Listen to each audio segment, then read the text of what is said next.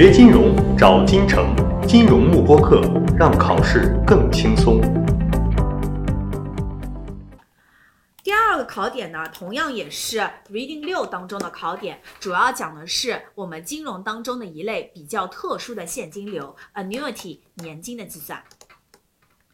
好，那么首先我们说年金是一系列特殊的现金流，它必须要同时满足三个条件，对吧？第一个条件呢，是我们每一笔现金流的金额要相同，对吧？也就是它的数字啊，每年都是一百块钱。第二个呢是现金流的方向要相同，也就是说呢，我们通常情况下用正号表示流入，用负号表示现金的流出。那么在这种情况下，我所有的每一笔现金流要么是流入，要么是流出。好，第三个是每两两现现金流之间，它的时间间隔必须要相同，要么我是每月给你，要么我是每年给你，两两之间它的间隔必须是一致的。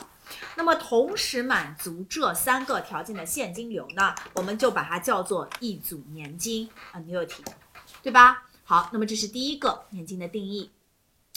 那么接下来第二点呢，我们要知道，在现实生活中，年金主要可以被拆分为两类。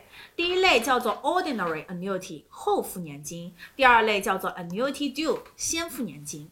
那我们说后付年金指的是每一笔 payment 现金流是发生在期初还是期末？是不是每一笔现金流都发生在期末，对吧？或者我们又可以认为第一笔现金流画在图上呢，应该发生在 t 等于一时刻，这个叫做后付年金。好，那么比如说呢，我现在就是有三笔年金，零一二三。后付年金指的是第一笔 payment，比如说一百块钱是发生在每一期期末的。好，那么此时我第一笔 payment 就应该在一时刻发生，比如说我收到现金挣的一百块钱。好，那么第二笔呢也应该是一百，第三笔也应该是一百。此时我们红颜色笔写出来的是不是就是一个后付年金的显示，对吧？好，那么这个时候，如果我要求的是后付年金的限制，我们说由于货币的时间价值呢，不同时间点的现金流不能够直接相加减。那么怎么办？是不是我可以把第一笔一百按照利率去折一期，好，加上第二笔一百呢去折两期，再去加上第三笔一百折三期。这个时候我把所有的现金流折现求和到零时点，是不是可以得到后付年金的现值，对吧？好，那么接下来另外一种年金呢，叫做先付年金。我们说它最大的特点呢，就是第一笔现金流是现在立刻发生。所以我们看到这种 immediately 啊，at present，或者说 at the beginning of the period，看到这种单词呢，马上要反应过来，它往往指的就是 annuity due 先付年金。那么先付年金指的是我每一笔现金流呢，都发生在当期的期初，或者说第一笔现金流呢，我是发生在 t 等于零时刻。好，那我们回到这张流量图当中，我们会发现，如果我用蓝颜色笔表示先付年金的话，第一笔应该在哪里？是不是在零时刻流入一百？对吧？第二笔是在一时刻，第三笔是在二十刻，这个叫做每一笔现金流都发生在期初。好，那么此时我要求先付现金流的现值，也是把这三笔一百折合到零时刻去进行求解。那么此时第一笔现金流一百直接发生在零时刻，就不用折现了。好，第二笔呢去折一期，第三笔呢去折两期。那么这个时候我们会发现，我们蓝颜色笔写的先付年金的公式和红颜色笔写的后付年金的公式，是不是每一笔现金流之间都会差一期利滚利，对不对？我们会发现这里是除了一加二，这里没有除；这里除了两次一加二，这里只除了一次。所以我们会发现，每一笔先付年金，它的现金流都比后付年金要往前一笔。好，那么既然是这样子的话，是不是相当于它比后付年金都要多滚一期利息啊？所以我们有一个重要的转换公式，由于我先付年金比后付年金多滚一期利息，所以先付年金的现值应该等于后付年金的现值乘以一加二。只要后付年金去多滚一期利息，得到的就是先付年金的价值，对吧？那我们说这个公式非常重要，它讲述的就是后付年金和先付年金之间的一个转化，大家呢需要重点掌握一下。好，那么这是第一点，两类年金的定义，大家掌握好就可以了。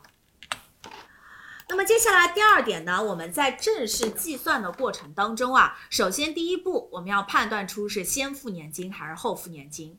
那么如果是后付年金的话呢，我们就会用计算器上的 END 模式来进行求解；如果是先付年金的话，是不是就会用计算器上的 BGM 模式来进行求解，对吧？好，那么这时候如何去计算年金呢？我们主要运用的是金融计算器上的第三排五个键，也就是大家熟悉的 N、I、Y、PMT、FV 和 PV。好，那么这第三排五个键，我们说大原则是知道四个键，我们可以去求余下的一个键。好，比如说我现在要求的是 PV，也就是现值，那我必须知道前面的四个键呢，把它全部输入到计算器当中，才能进行求解。好，那么前面四个键我们说有一些关键，首先 N 代表的是整个持有期的期数，不是年数，对不对？这点一定要注意。如果说我现在是半年一计息，总共是三年的话，那我们会发现，由于每年是有两个期间的，所以我们总共的 n 应该数的是三乘以二等于六，对吧？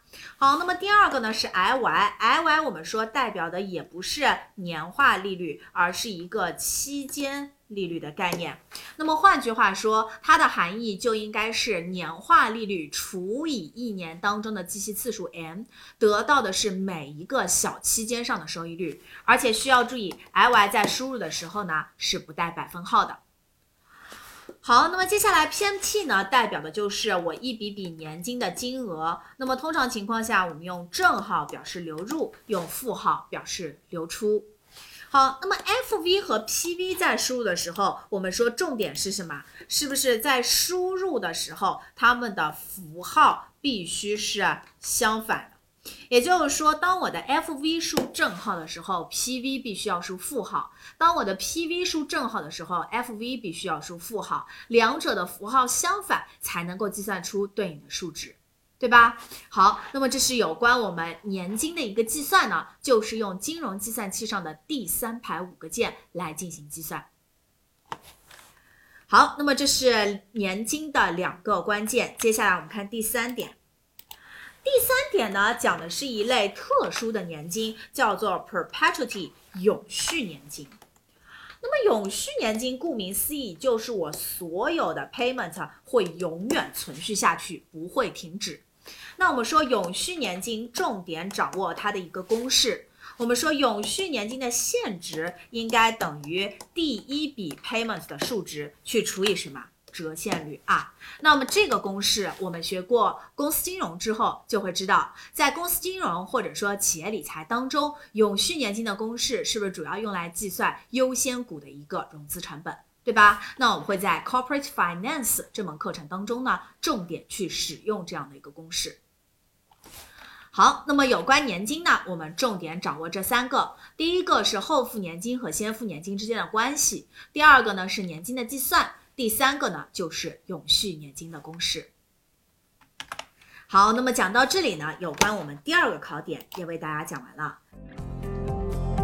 锁定金城教育，成就金融梦想。更多备考知识，请关注金融幕布课。